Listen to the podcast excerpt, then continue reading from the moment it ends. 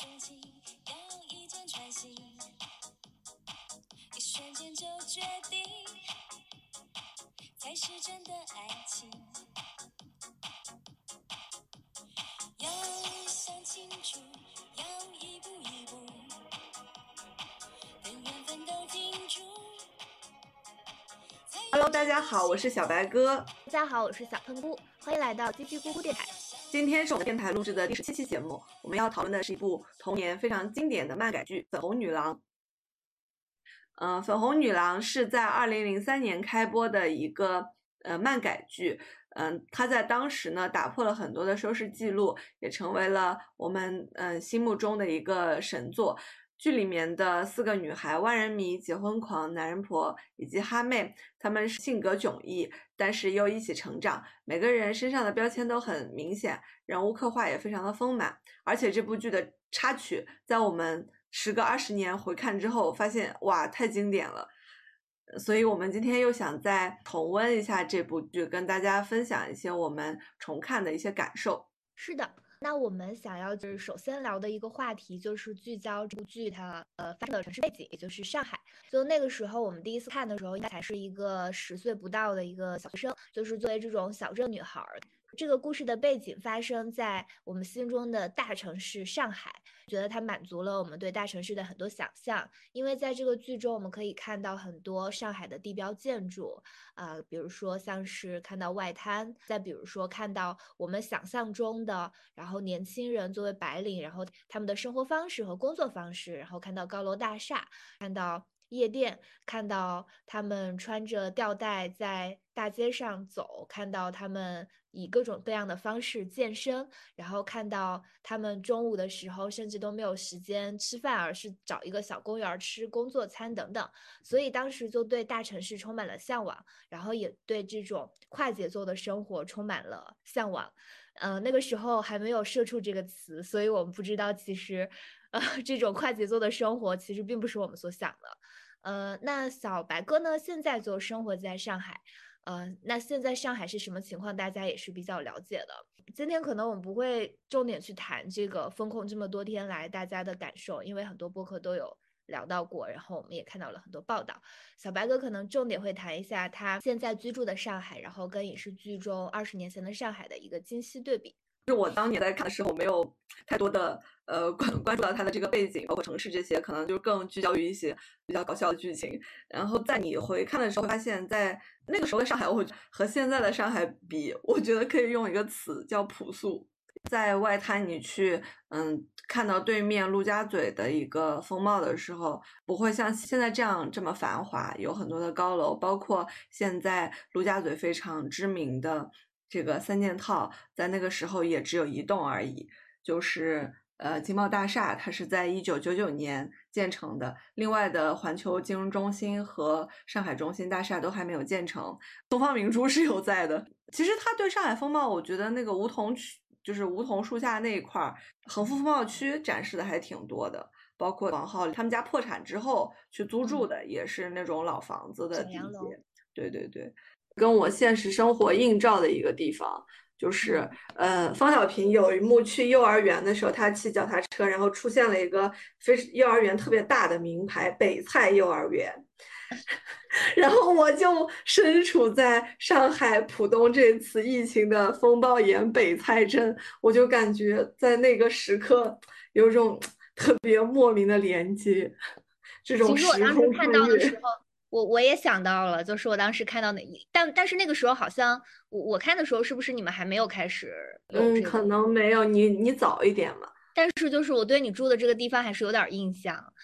看这个剧，我也是第一次，就是有这种他在开头的时候有一个那种，这叫什么呢？漫画，小漫画，就情景情景短剧的这种形式。嗯在正式剧开始之前的一个插播，后来包括朱德庸再次漫改的那个《双响炮》也有，嗯，过几年之后的那个《武林外传》开头也也有这种。《武林外传》是中间，就是它那个两小段之间。哦，那高在开头。耶、yeah,，我现在《武林外传》，我如果你是五级学者，我就是六级了。接下来讲一讲这几个女孩子吧。你小时候第一次看的时候，你觉得主呃就是第一主角是谁呢？我觉得是小平吧。你小的时候就以为是就觉得是小平啦？对，因为他他出来的多呀。哦。我小时候就是觉得，哎，就是写作文说的嘛，就是你的标题就得点题，所以因为 那个万人迷他在里面叫粉红姐姐，然后这个电视剧的名字就叫粉红女郎，我当时就以为万人迷是第一主角。其实我小的时候没有这个剧没有完全的看完，就是很多情节我都是不知道的，这次才就是完全补上，包括他们最终的。每个人的结局啊，这一种，嗯，而且像我以前都不知道雨露和恭喜最后有感情线。对，我觉得很多细节当时我不知道，是因为咱们看剧看当时看电视剧可能就有一搭没一搭的看嘛，可就是没有那种真的说是完整的追剧的过程，有一些细节就错过了。比如我当时也没有发现，就是男人婆这边居然还是有之前那段狗血的感情线的，就包括当时我对他。无论是他之前的前感情线，还是后来就是暗生情愫跟那个建筑设计师之间的，我都没有太注意到。这次看就是发现，其实他给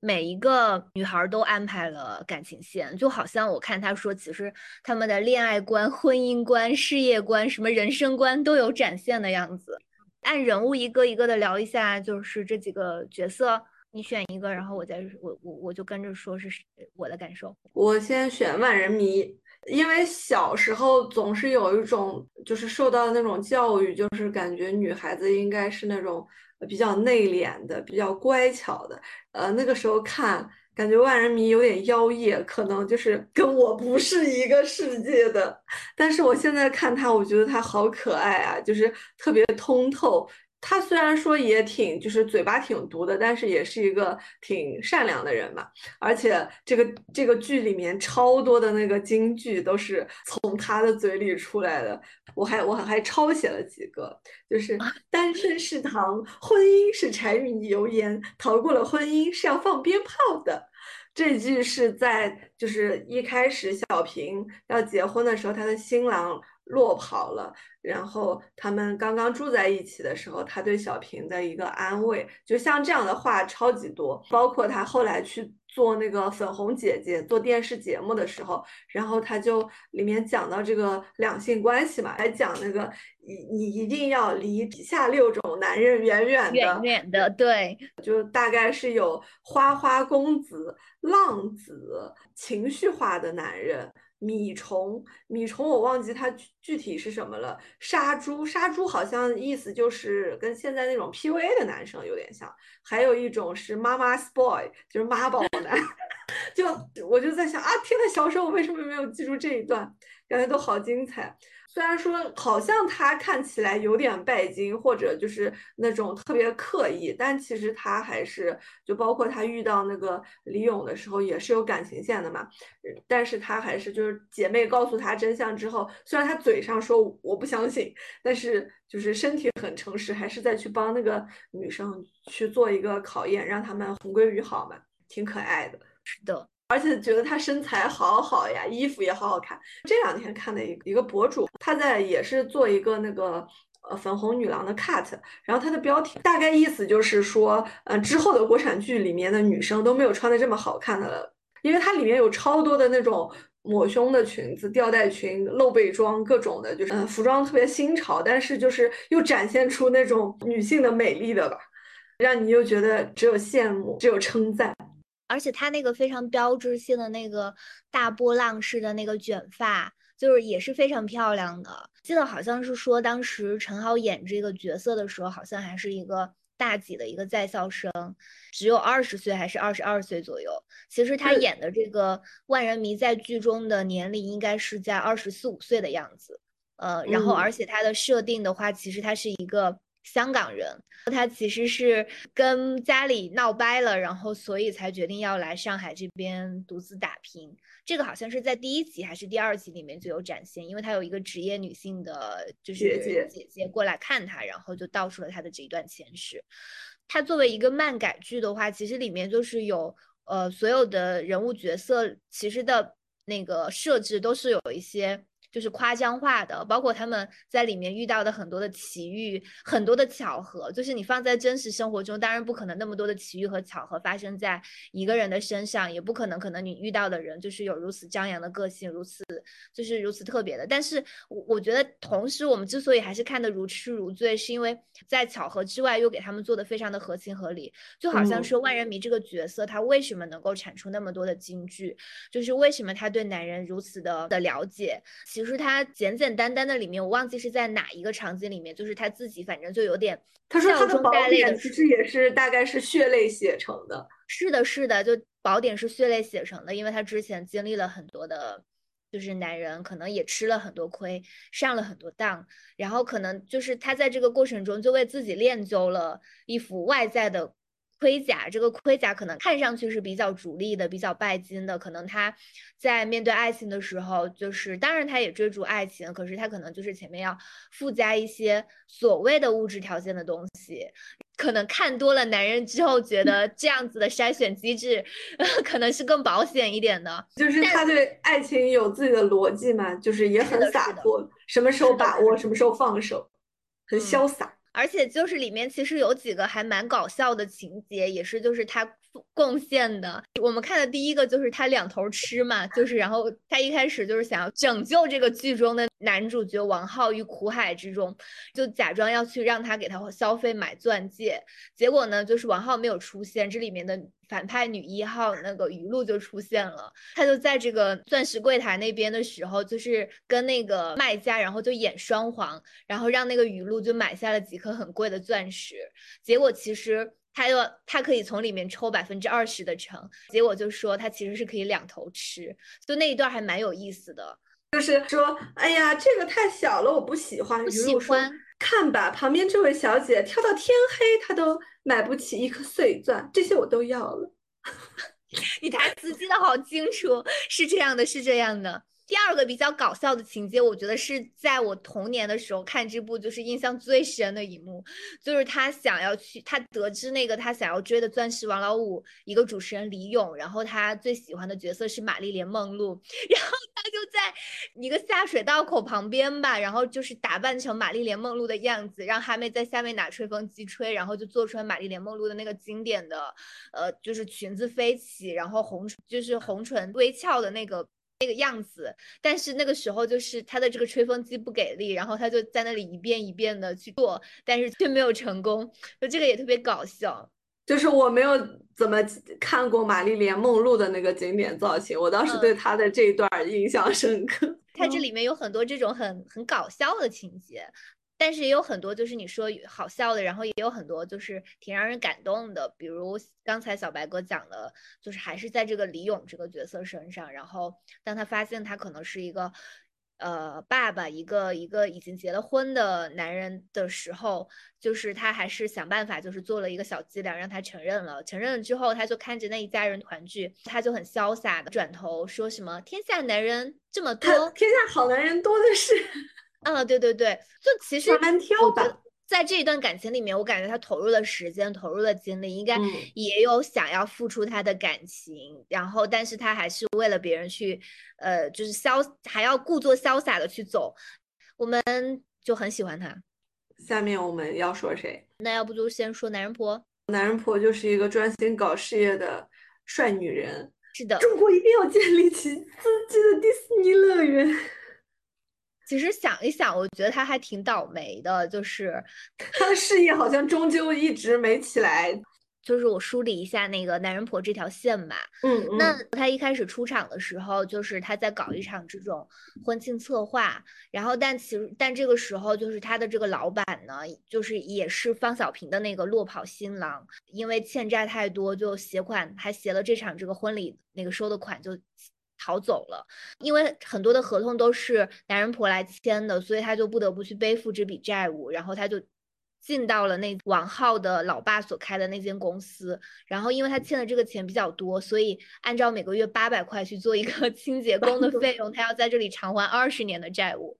就是他属于我觉得上来就遭遇到了这个事业上非常糟心的一个事情，但是就是他就是还是在那里就开始去做，想要去承担这个责任，但同时也没有说他就逆来顺受的去安于在那里就是做一个清洁工，就他在那边偶然发现了有一个被闲置的部门，就是他们这个旅游企划部，然后他自己就是有很好的想法，所以呢，我觉得这一点就是他最大的优点，我觉得倒不是说什么事业心强，我觉得是。他看到机会就要去努力的争取，努力去努力的去施展自己的才华和能力，所以他不惜把一个企划案藏在自己的内衣里面，然后想去找这个公司新上任的公子哥，就是王浩，想要去推广他的这个。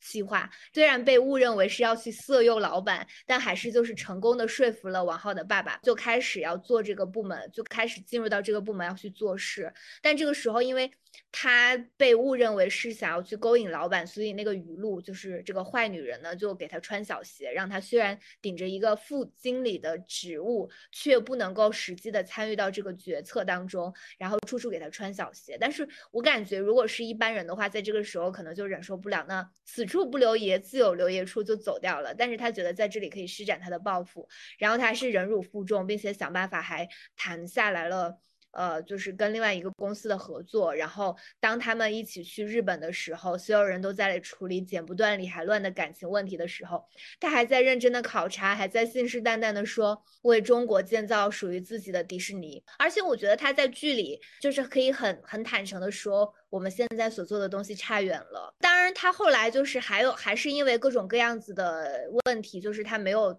因为他没有在这家公司继续待下去，所以中国现在也没有拥有属于自己的迪士尼，只是引进了，就是对，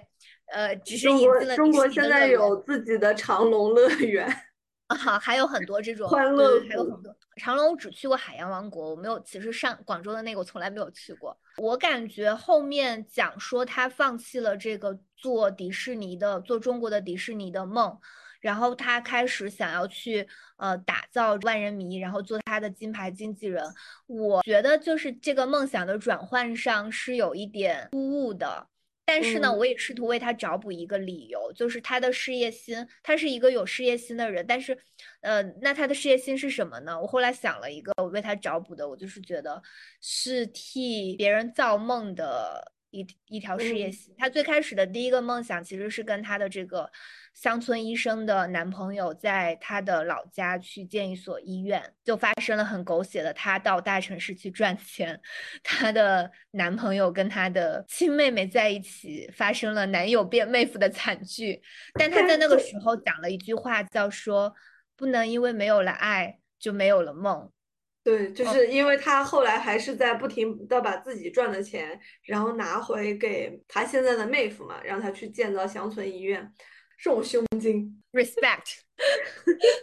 他在支持这个梦的同时，后来他又有了一个要为孩子打造一个乐园的梦，那就可能是去做这个迪士尼的策划。再接下来他去支持万人迷的话，那我就理解为他是有一个为女性群体寻找一个。这种导师，或者是应该怎么说，就是建立一个女性可以互相倾吐、互相支持的这样的一个梦吧，就是勉强这样讲啊。到后来，他们要把这个地方捐出去做希望小学，那就是还是为孩子是能够有拥有教育的机会啊。只能这样勉强的解释一下，因为我确实也觉得后面的有一些剧情的设置不是那么的合理。我还是很希望，就本来我以为他可以真的就是建成了迪士尼啊，而且他会功夫。对，然后还痛打家暴男，并且因此而被那个余露给辞退了。这段也很离谱。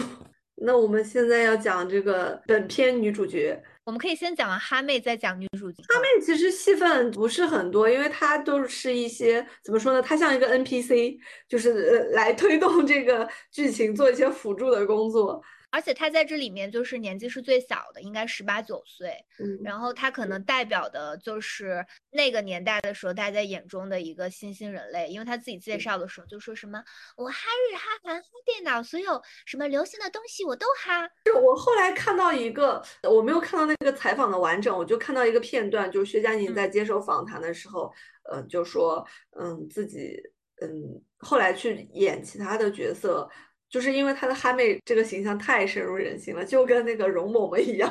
就是让人觉得她演什么可能都是就是有点跳脱不出来的那种感觉，确实是那种很古灵精怪的、很可爱的。追到日本去，因为自己吹牛说大话，然后把朋友把朋友也搞丢了，最后莫名其妙居居然真的遇到了自己吹牛的那个大明星金元虫，然后应该是金城武加博元虫。我觉得就是需要一个有一点古灵精怪、天马行空的角色，这样子才能够合理化他们做的很多，其实，在我们正常的逻辑里面可能不会做的事情。因为你看，每次要帮谁，比如说要帮阿呆，比如说要帮那老奶奶，各种这种时候，就是需要有一个热心的人，而且他且很有时间，总是能做这些事情。对他没有工作，好像。他就是跟罗密欧一样，在夜店里可能有什么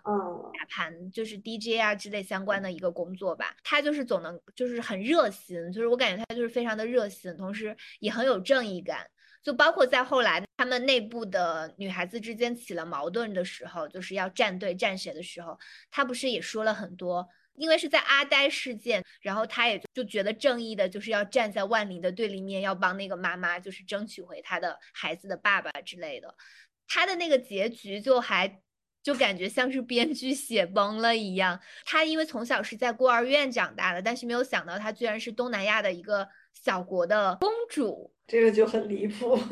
就他有一点是不是在编剧在编结尾的时候，就是刻意想要营造他跟这个人的原初的人设一定要非常的不一样，就是硬这样编，也确实编的挺离谱的。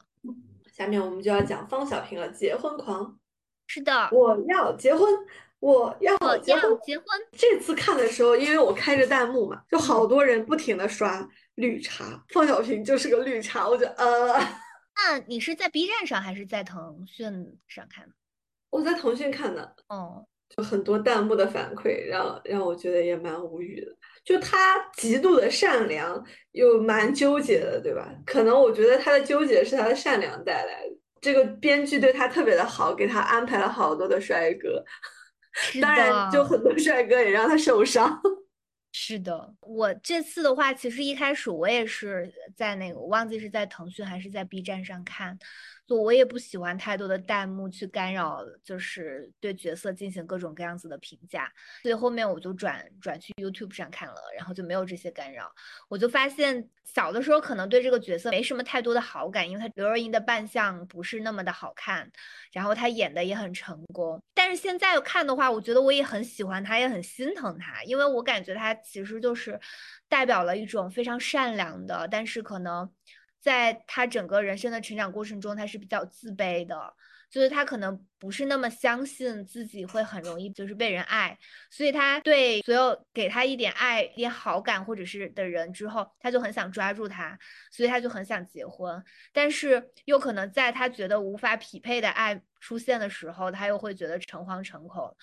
他肯定有一些，我觉得到后面有一些就是他的行为，我也觉得挺难理解的。比如说他就是硬要让于露当他的助理啊之类的那种，就我也我觉得就是我就姑且认为是编剧写崩崩了。我觉得他前面其实写的时候写的是一个善良的人，又很软弱，又没有自信，他觉得自己是。自己的人生是没有选择的，苦情山茶花就他去代班啊啊，对对对，他的人设嘛，就是他是没有没有的主动选择的，所以命运给他的东西他就都接受的一种状态下。后面我觉得他也是经历了各种的成长吧，就是变得坚强，变得勇敢，而且就是他剧中出现的，大家都说哇，主角光环。我我我就是后期看那种快速解说的时候，就是也说什么主角光环，怎么他运气这么好，又是金色鱼钩，又是那个什么的。但是他是先有善良作为底色的嘛，就是如果没有他的善良，也不会有这些东西。我觉得这个剧之所以它。不是现实主义指向的，就是它还是带着一点喜剧的东西的原因，就在于，在这个剧里，善良的人历经劫难，还是得到了很好的结局，是可以走在一起的。它让我们相信，就是善良这种品质是值得被珍视的。在他的身上，我觉得还是有很多的闪光点，包括就其实后面我觉得有一场戏是是在后面写的还不错的，就是万灵她做了粉红姐姐之后，接到了很多商务，然后就有一个应该像是郭富城的弟弟郭海城的这样一个大明星，就是邀请他去拍 MV，他就没有办法继续主持他粉红姐姐这个节目，小平就要给他代班。就大家一开始都不看好，觉得他又土气，然后又没有这些金句，但他就讲他的那些感情故事，反而引起了很多女性的共鸣。他突然就变得特别火，到这个呃这个节目的策划人都要跟他签约，而不是跟万玲签约。然后万玲就感觉到对自己的事业就被他给抢走了的样子，爆发了这种姐妹战争之一样，甚至因此万玲还搬离了这个别墅。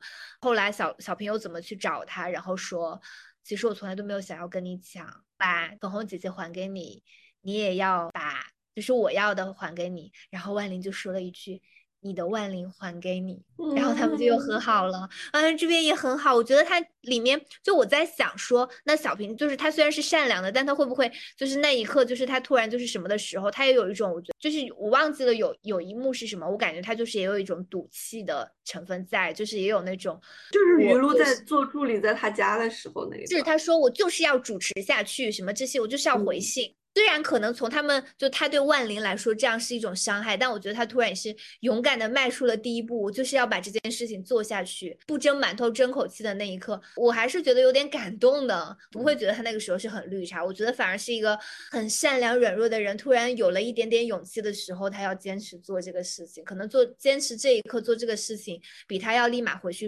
跟万灵说我不要做了，就是需要更大的勇气。我最开始最感动的那个地方是他莫名其妙就是做了一件好事之后得到了呃本地这个呃巨富的一个回馈吧，他救了这个富豪的孙女，然后嗯因为他什么都不要，所以这个富豪送给了他一个像阿拉丁神灯一样的一个黄金鱼钩，就说如果以后你有什么愿望可以 带他来找我，嗯，但是他一直就是就把它挂在床头嘛，根本就没有去使用它。我们前面提到那个男人婆如南，因为他嗯就是在负责这个游乐园的项目，然后这个富豪的公司之前本来是要投资的，但是突然就又不投了。他就是如果他拿不到这个投资的话，他可能也要卷铺盖走人。他们自己也想了很多办法去接近这个人来拿到这次商务合作，但是总是失败了嘛。最后小平就把自己的这个鱼钩呃拿拿过去。问他可不可以看一下他的企划，然后考虑一下。就因为之前这个大宝的事情，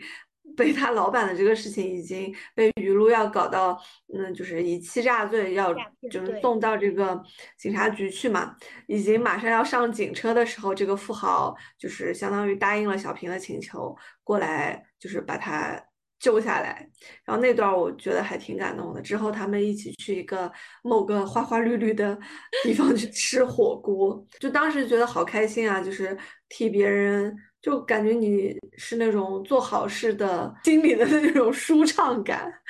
对啊，所以小平真的很善良啊，他就是可以去帮助他的朋友去实现愿望，就是他用别人给他的愿望去实现了别人的愿望，救了别人的急。结果呢，史大伟又把这个黄金鱼钩还给他了。他后来还就，然后他后来就是又被那个讨厌的大宝又骗了一次，就是他忍不住要用这个鱼钩。但是后来那个鱼钩是不是史大伟第二次又还给了他？他说你不要用它，我借给你五百万，你不要用它。就那段我都有点生气，因为在于他其实已经知道这个人是在骗他，但是还是借了他钱。我看到有一种说法，说他其实就相当于想要用这笔钱给自己买一个教训，然后买一种绝情，好让他自己从这段感情当中抽离出来。虽然是个笨女孩的笨办法嘛，但也挺决绝的。从一开始各种呃人设嘛，包括呃男人婆的介绍，就说他是一个结婚狂，他的他的人生的终极目标就是结婚。他都不能说追求爱情，在追求这个结婚的这条路上一直在被人骗、被人坑，但是他还是很坚定嘛。就是包括我忘记是哪一次情伤之后，大概是王浩那次，然后他就又重新站起来，拿着自己的花在阳台上跳自己的那种结婚召唤舞。你这个词说的好好，结婚超幻舞，好有意思。对，我不知道怎么形容，我就感觉他那个像一个咒语一样。后来他们结果就是突然之间不是来了三个人。就是都要求婚嘛，然后其他女孩就啊，这个这么管用的吗？然后他们自己也去跳，包括万玲也在拿着拿着花在房间里跳那个我要结婚，我要结婚什么的，后面的词我记不住了。因为他跟王浩相当于是两情相悦嘛，虽然王浩他们家破产了，他去一个小岛打工，呃，方小平知道之后就冲到那个岛上，但是因为当时，呃，他以为。恭喜得了绝症，所以一定要嫁给他，只能跟王浩说对不起，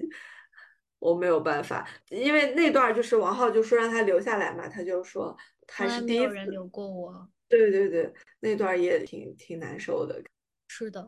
既然我们讲了这么多王浩，要不就是我们就从这个女性角色这边就跳到这里面各种各样，或者很搞笑的，或者很帅气的，就是或者很很坏的，就是男性角色可以列一下。基本上我觉得百分之九十五的男性角色都是有跟那个小平有过各种情愫的。然后讲一讲我们印象深刻的吧。第一个呢，就先讲王浩喽。王浩就好烦啊，就是虽然说他出于可能对他父亲的尊重，或者一些商业版图的这个考虑，虽然说他也跟这个余露说的很清楚，但是他们总是会有一些共同的行动，就让人很生气。是他又他好帅哦，是的，胡兵好帅我太帅了。这一次看的时候，我最磕的就是他和这个方小平的 CP，他们两人的每一段即将表白的朦胧中的。大家都不说破那是爱情，但就是爱的状态，都让我觉得好磕。从第一次他们偶遇之后，王浩送给他一个溜溜球，那个时候还很流行溜溜球，告诉他他可以把烦恼都吸走，把快乐都带回来。到他们在去日本，然后王浩以为他要跟雨露订婚，但他也做了这个订婚典礼上的落跑新郎之后，又遇到小平，小平拿那个球给他。哇，那一段就是在他的脸上去抚摸，说赐予他勇气，赐予他爱，赐予他什么的时候，也很感动。然后到刚才小白哥说的，他们必须要在那个小岛上去做最后的拥抱和离别，再到他们最后可以真的拥抱在一起，去接受他们的爱情。哦，还有在海南三亚的小岛上，马上就要表白，都要亲上去了。结果就是又被恭喜打断的那些地方，所有的都很甜蜜，都很美。我其实看这个剧的时候都是两倍速的，但是所有感情戏我都要调回去，然后再慢慢的欣赏，感觉非常的甜。虽然他们。终究可能从来都没有亲在一起过，但是我觉得那些所有的甜蜜都抵得过各种吻呐。他们两人在我看来本质上是一样的人，浩也是非常善良的人。他一开始出场就是那种感觉像是不谙世事，然后就是只是相信这个世界上很很单纯、很美好的一个没有什么坏心眼儿的公子哥。但他可能就是没有这种金钱上的东西，但其实我觉得他也是。没的没有选择的，他可能一直生活在他父亲的羽翼之下，一直生活在这个家庭想要给予他的各种呃希望他要承担的责任之下吧。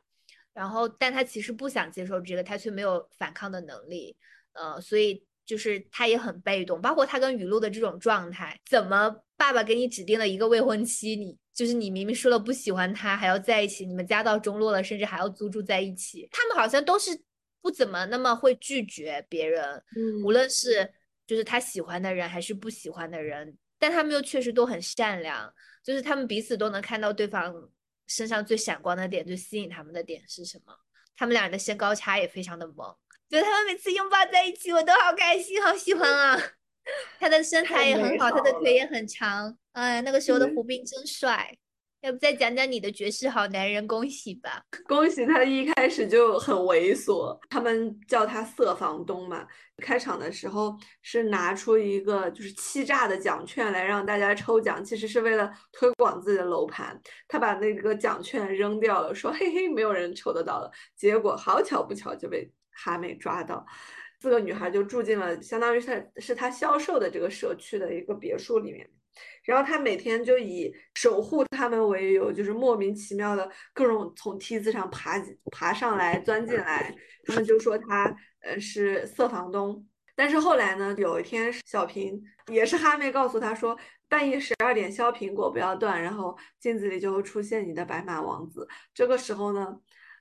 恭喜就出现在了小平的镜子里，但是小平看到恭喜出现是不相信他就是他的这个日命中注定的，但是就恭喜就就认定了小平是他的。嗯，命中注定的妻子嘛，然后他就开始每天非常专心，然后还写了什么爱妻守则五十条。第一条，第一条我还记得，第一条是呃，老婆化妆时要耐心等候，不得出现烦躁的情绪，就特别多。虽然说小平一直并不喜欢他，但是他也是。在莫名其妙的表达自己的爱意，到后来因为他的误诊嘛，就是希望小平嫁给他，结果嗯被医生告知真相之后，他还是想继续保维持自己的谎言，然后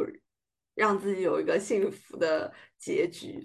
但是还是被哈妹无情的戳破了。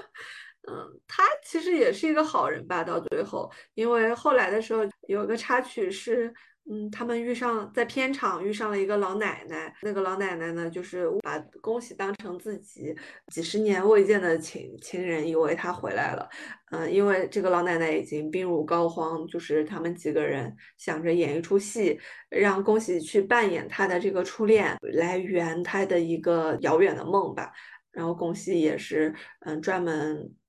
找了一个。夜店、酒吧，就是把这个清场、酒吧清场，然后布置了那种非常复古的贴画，然后请了那种乐队，然后让万灵去唱歌。他们在一个很浪漫又很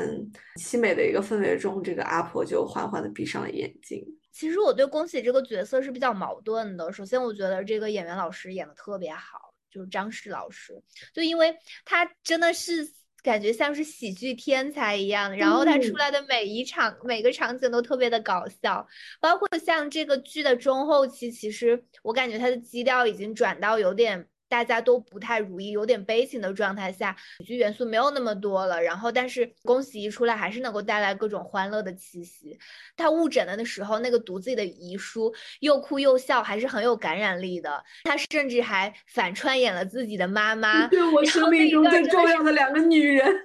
对，真的是那段也非常的好笑。但我也讲，就是以今天的那个眼光来反思嘛，就是他的这个人物的设定里面，在一开始其实。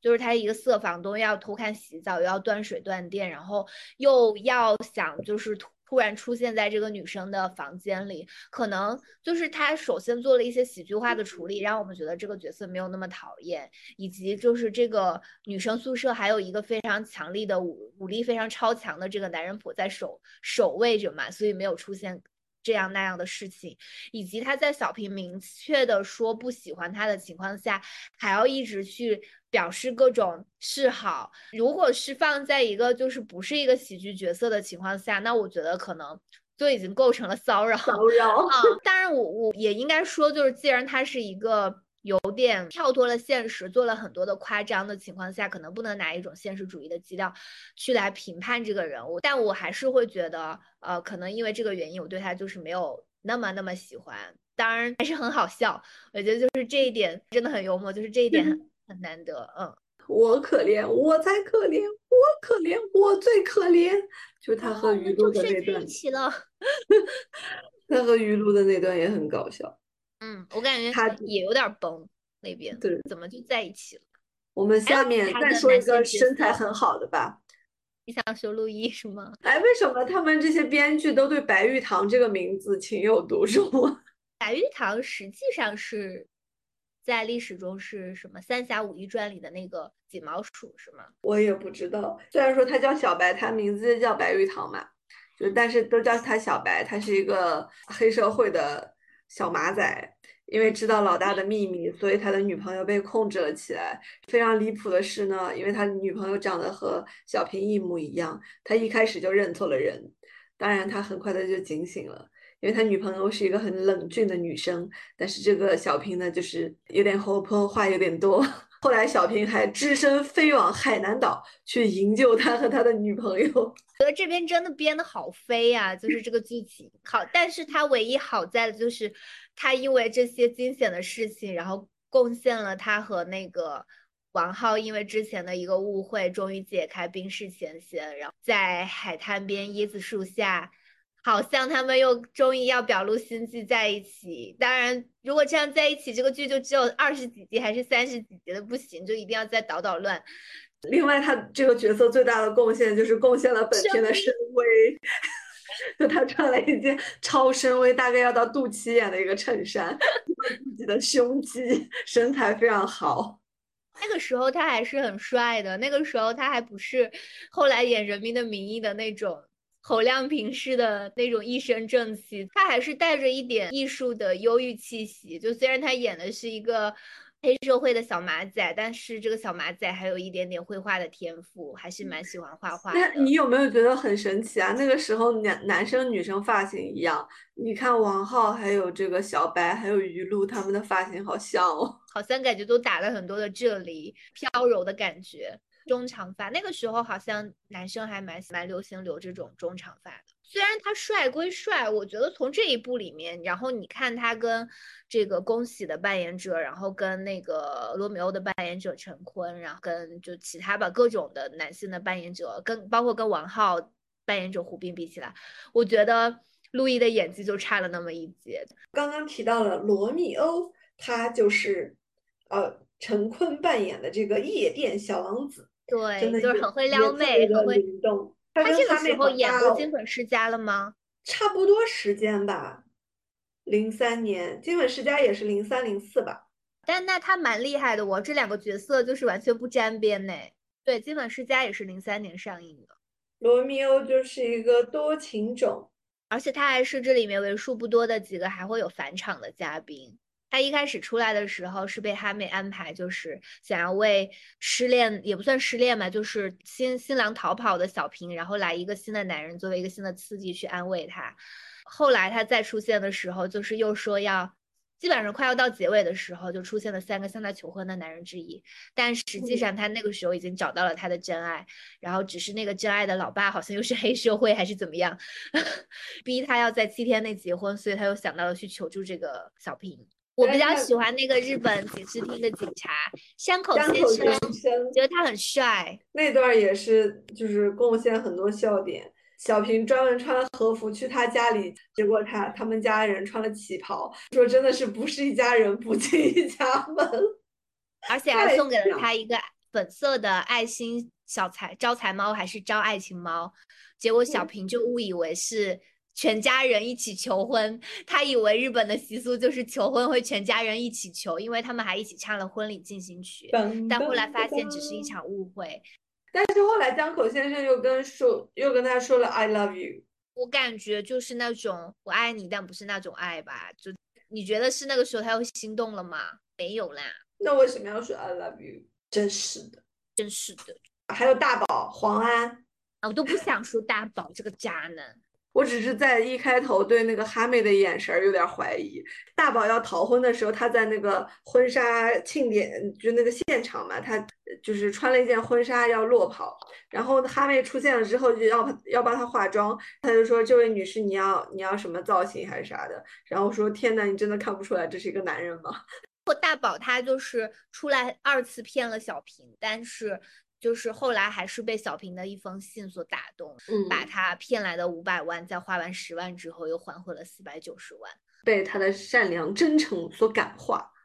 哦，真的希望这个世界上就是善良也是一件如此有用的武器，也可以去打动一个人的人心吧。现在就进入到。你的 K 歌时间，这部剧真的是贡献了非常非常多的金曲，倒不是说这些金曲是因为这部电视剧才创作的，但是呢，他们就可能已经出现了一段时间了，很多的歌都很经典，但是它用在这里面的剧情里面去作为情感的推动，或者去展示人物的内心，或者是就是某一个角色的他的一个。代表曲一样都非常非常的贴切，然后小白哥做的非常认真的梳理，他也很担心，如果我们放声音的话，可能就是会被判定为这个呃什么歌曲侵权，也不知道这是一怎么一回事儿，在这里就是 diss 一下喜马拉雅怎么回事，我们上期节目还传不上去，所以大家要去小宇宙来听我们上一期节目，就是给我们增加一下收听量。呃，小白哥你就谈一谈吧，我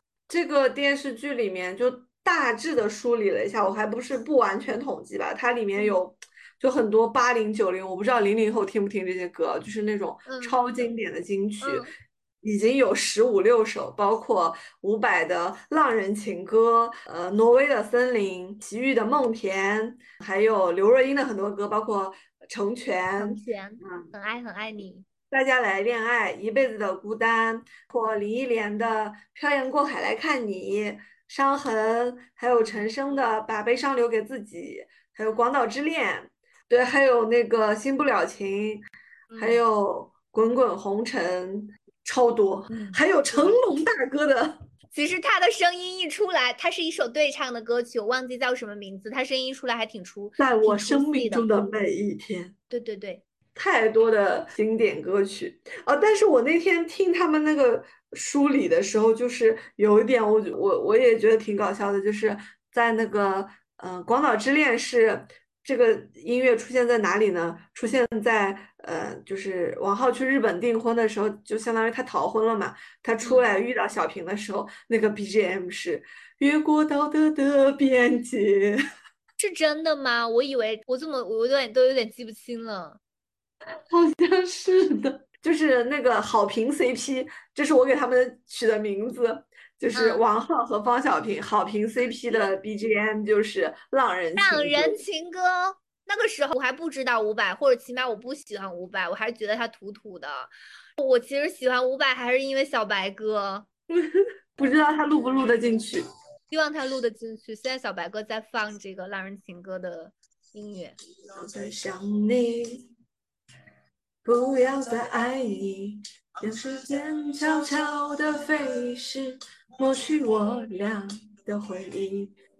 对于你的名字，从今不会再提起，不让人悲伤将我心占据。他们两个在海岛分别的时候，紧紧拥抱的时候，播放的就是这一曲。是的，我觉得这个无论是是那个歌词还是那个曲调的那个氛围，真的是在在讲他们这段感情。还有那一段就是挪威的森林是在，呃，小平就是王浩要就其实已经要发展了嘛，就要去约去看电影，结果嗯于露这个非常厉害的女人居然把浩手把他给打晕了给电晕了，要拉回家去抢救，我的妈呀！这里面这这些剧情，有些我觉得单拎出来讲，怎么就觉得这么搞笑？就是这都是些什么奇葩的剧情？对我们我们没有讲于露，于露真的也是一个非常经典的角色，就是那种童年阴影式人物，她演的真的也很好，和赛亚公主完全是两个人。还有成全是在那个嗯罗密欧和小平要分手的时候，因为小平看到他和别的女人在一起嘛，后来就是自己到罗密欧家来说我们分手吧，宣言，他在念这个分手宣言嘛，其实这个分手宣言就是成全的歌词，然后这个时候弹幕就飘过说：“你不要以为我不知道这是你的歌。所以这首歌是在就是这个电视剧之前就已经火了，是吗？成全你”你知道吗？我一直以为成全是林宥嘉唱的。看了《蒙面唱将猜猜猜》之后，对吧？我感觉就是《蒙面唱将猜猜猜》上林宥嘉唱的那一版《成全》确实也很好听。然后我那段时间也很迷那首歌，就大家就说，其实他们两人唱出来不同的成全。呃，那个嗯刘若英唱的《成全》就是我真的释怀了，放下了。然后林宥嘉的那个就是我说我放下了，其实我心里依然还没有放下。还有那个把悲伤留给自己，这首可能网易云没有版权哎。那个是在哪个场景出现的呢？呃，这个是在小平就他们要离开日本的时候，小平和那哦个江口告别，就 I love you。哦，嗯，后来就是不是，嗯，哈妹就大家要坐上那个卡车要离开嗯去机场的时候，当时哈妹也在就是弄她那个电话嘛，就是一直没有嗯接到嗯嗯金仁通的电话，最后送给了一个看门大叔，在他上车的时候，这个电话突然响了。响了。把悲伤留住，留给自己，就朗朗诵一下他的歌词。我想我可以忍住悲伤，假装生命中没有你。从此以后，我在这里日夜等待你的消息。怎么这样听上去不像是小平的 BGM，有点像是那个哈妹以为自己接不到金元琼的电话的时候 会会会有的心情。还有弯弯的月亮，你你可知道？我可不知弯弯的月亮在哪儿。是在那个恭喜查出癌症的那一段儿，噔噔噔噔噔噔，就是他们四个，时就就是当时想要向小平求婚，就是他们还搞了个啦啦队，然后他还穿的像牛仔一样弹吉他的时候，那段是有音乐的吗？那段是有音乐，但是他唱什么我忘了。我也忘了。个弯弯月亮好像是当时就是他跟他们说他得病吧，那个时候小平不在，然后其他几个女生凑上来的时候，还有就是一辈子的孤单啦，刘若英的歌声不停的回荡在这个这个剧里。同时也是主题曲，感觉就是因为这个角色，刘若英扮演的这个角色，再加上她唱的像《一辈子孤单》啊、《很爱很爱你》这样的歌，也为我们这些大陆的观众吧，应该说就是塑造了一种让我们觉得好像她在情场上不太顺利的一个一个样子。其实那些年代，我感觉九十年代的歌手，他们都是蛮有着蛮典型的一个他们所要唱的，就是他们的一个歌手气质的。不仅仅是唱歌唱功很厉害，就是我们还知道他就是代表了某一类唱的就是某一某一种感情的东西。刘若英应该比周杰伦那个时代更早一点，但是我就会觉得他唱的就是一个在感情中非常孤单的、容易受伤的女人，应该是她的那种状态。林忆莲感觉她也是在唱一种容易受伤的女人的状态，但她又有一种都市女性，就是她还有一种独立式的反省。孙燕姿好像要是往后一点，我又觉得她是又是那种倔强的女孩。是他们所唱的歌跟他们的想呈现的那种个人气质之间是有一种契合的。最后来包括又看一些刘若英跟陈升的八卦，我就总觉得是真的。我们现在来放一首林忆莲的《伤痕》吧。我好喜欢这首，是那个女人要为自己保留几分天真的那个首吗？是的，好喜欢这首歌。我们也是 DJ，可以把音乐推上来，假装可以推上来。这首歌应该也是李宗盛写的吧？我不知道什么时候写的，呃，谁写的？但是我感觉好好多首插曲都是九十年代的，像伍佰的歌就是九四九五年。Y Y Y D S 要给他打 call，实在是太经典了。我感觉放插曲都可以放一期了，就大家真的去听一听吧。虽然那个可能网易云上的歌单也不是很全。呃，滚滚红尘的时候就是。恭喜和那个奶奶在跳舞的时候，就感觉那个演员的气质也特别好。那个奶奶的扮演者，这个剧里面，我觉得绝大部分百分之九十五以上的演员演的都特别的好。那你的百分之五是说谁呀？哎呀，没关系的，他现在也不其实里面就是感觉你你跨越时空来看的话，就会有感觉有那种彩蛋在里面，因为当时他们这些，嗯、呃，包括像。刘若英，然后还有王浩，他们就是在那个时候，你会觉得这个阵容已经挺豪华了嘛。但是像就是在郭海城 MV 的那个趴那那一趴，郭海城的替身是 王景春，他是一个总是在挑眉毛的群演吧。万玲看到他就特别的讨厌。很多年以后的现在，他就是影帝的人物。地久天长拿的是应该是柏林影帝。好像他之前还拿过一次东京影帝。我小的时候对这一段也非常印象深刻。我小时候总是会那种很搞笑的地方。挑都挑不挑不了那么快，他好快，他就像蜡笔小新一样。这这可能就是演员，就是你要做的，你要把你的是那个脸上的每一个器官都用到。因为我们挑眉会很慢，它就超快。我正在做挑眉挑战。我我之前看美国的那个喜剧演员，非常著名的那个金凯瑞，看他的一个节目的话，我发现他们去做这些面部的表情，就是他作为一个演员，尤其是一个塑造喜剧角色的人，他真的很厉害，就是他可以瞬间变化，就是导致他的，就是让他的整整个五官的结构都发生变化，就是他对他脸上的每一块肌肉的运用都超超级的厉害，我觉得很佩服。因为因为也不能一直给大家放下去。就是我们可以把歌单写在到时候那个 show notes 里面，感兴趣的朋友可以听一下，都是一些经典的歌曲。最后呢，我们就是想，呃，来闲聊一下，如果自己去当编剧的话，这个剧里面有一些情节要怎么写，或者是我们觉得，就是现在来看当时这个剧情有有哪些很离谱的地方。嗯，我来说，第一个就是哈妹是公主，是的，强行给她安排一个 happy ending。然后在他认亲之前，还要把他的那个脸晒黑，头发烫卷。还有这个，就是他们在去日本的时候，他们遇上的金元宠的另外一个粉丝蛮子，嗯，居然绑架了偶像但是偶像就原谅了他，甚至还让他做了助助理。这个也很难想，很难很对，难，就是现在就是私生饭居然当了助理，怎这个？简直无法想象，而且这都不是一般的私生饭，都是直接还有这种犯罪行为的私生饭。电视剧还是这种美化的东西嗯比较多。还有，我觉得整个那个小平跟小白这条线就是都非常的扯。虽然小平他用电脑合成的梦中情人居然就是陆毅，也就是小白，然后同时这个他的梦中情人的女朋友居然长得又跟小平一模一样。再有就是，我觉得他给万灵安排的万人迷安排的这个最后的感情走向，我也不在前面的塑造里面，那万灵可能追求的就是多金呃帅气的男人。最后的时候，他跟李白在一起，李白就是哈密公主她所在的那个部落的一个呃联络人然后他就是以《天屠龙记》里面那个宋青书的扮演者，其实还是蛮帅的，我觉得帅气还是 OK 的，但他看上去就是。情感上又比较木讷，不太擅长表达，同时又没有什么钱，就我感觉到最后编剧总是想要营造一种大家都选择了感情上一定都是没有选择，就是自己呃原先期待的人，或者是他的就给他安排了这样一个人。我们的万人迷值得更好的，这个李白实在是出现的太突然了。是的，是的。我们当时看不是头头五六七八集都是欲罢不能，根本停不下来。看到中间就有点累，后面就是感觉剧情往后飘的时候，都看的也有一点疲惫了。就是到二十多集的时候就有点不行了，要需要自己强迫自己看下去。但是到三十集以后就又好一点。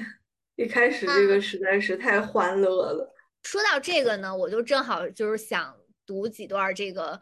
呃，我从百度上 copy 下来的，就是大家知道这一部剧它是漫改嘛？那它的原来的漫画的话就是朱德庸的《色女郎》。那其实朱德庸他在看了这部剧之后，他有一个评价。朱德庸他说，电视剧《粉红女郎》没有表现出原作幽默辛辣的效果，电视剧追求温馨感人的风格，在本质上他们是两种创作方向。我觉得这一点点的挺犀利的，就是为什么到中期我们看着有点疲惫，或者是说在结局上他依然追求各种大团圆和圆满。就是他跟他前期的那种非常夸张的搞笑的是不一样的，我感觉可能就是这个电视剧的编剧在在编的时候，他去填充他的时候就没有想好吧？那有没有哪些是你觉得，如果你来编的话，你可能会安排什么样的结局？或者说，如果它是像美剧一样拍成一个系列剧集，你希望再看到什么样子的剧情？我希望他们继续搞事业，后来事业们又不见了，就好像为了写结局，你不知道这个粉红姐姐有没有继续在经营她的俱乐部，有没有继续上她的节目。这个小平不是当这个幼儿园老师吗？我觉得幼儿园就像他的一个影棚一样，就是总是总是把他安排在那里。就是说到这个，我觉得有一个小细节还是蛮好的，就是为什么粉红姐姐去拍 MV 的时候，小平是可以代班，而其他人不可以给她代班呢？因为因为小平是一个老师，他有假期。对，我觉得这点还蛮接地气的，就是这就他可就是这一点还蛮好的。但同时呢，我觉得小平他作为一个幼儿园老师，他经常在这个带孩子的时候还接电话，这点是我觉得不可能的。新版的叫什么《爱的理想生活》，就有很多人拿出来和二十年前的《粉红女郎》做比较嘛，就就对这个新剧会有很多的抨击，包括它的很多的人物的形象啊，它的选角啊，它的人物的背景，嗯来说，他们嗯有一种嗯说法就是说觉得。嗯，粉红女郎还是更加真实一些，就包括因为新剧里面就就是感觉大家这个这可能是现在电视剧的就偶像剧的一些问题吧，就是每个人的这个家世背景都写的过于离谱，然后起码你看到粉红女郎的时候，你还知道就是嗯，这确实是我们生活中普通的人。就是不论他是一个老师，他是一个 DJ，他是一个就是百货公司的售货员，都是很朴实的这种职业。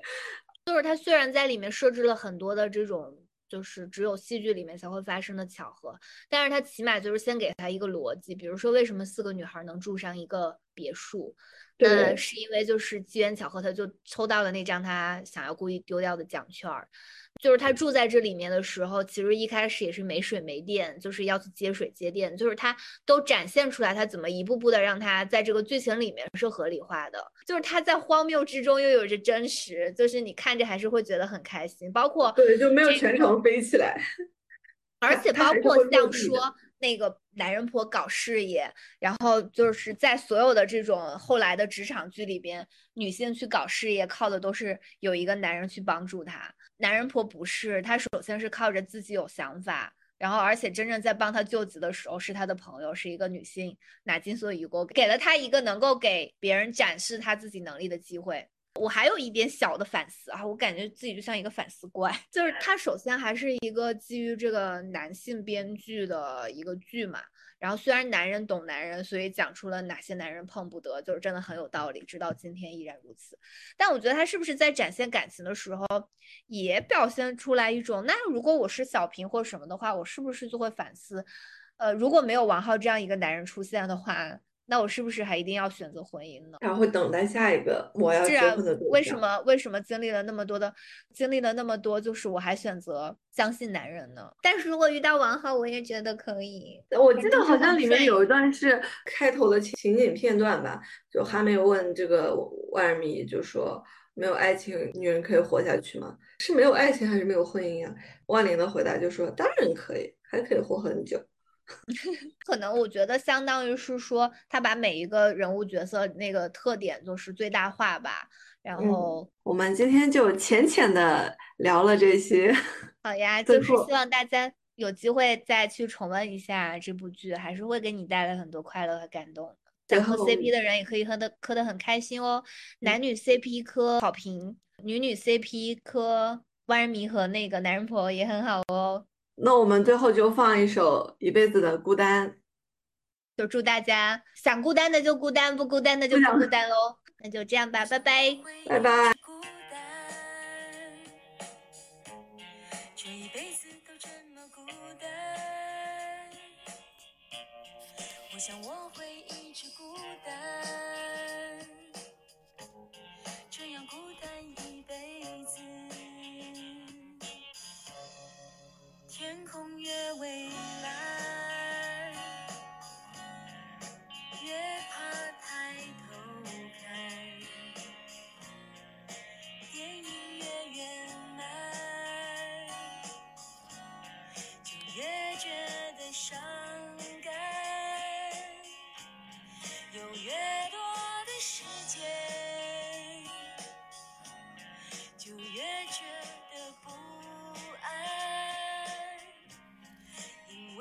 总是孤单过着孤单的日子。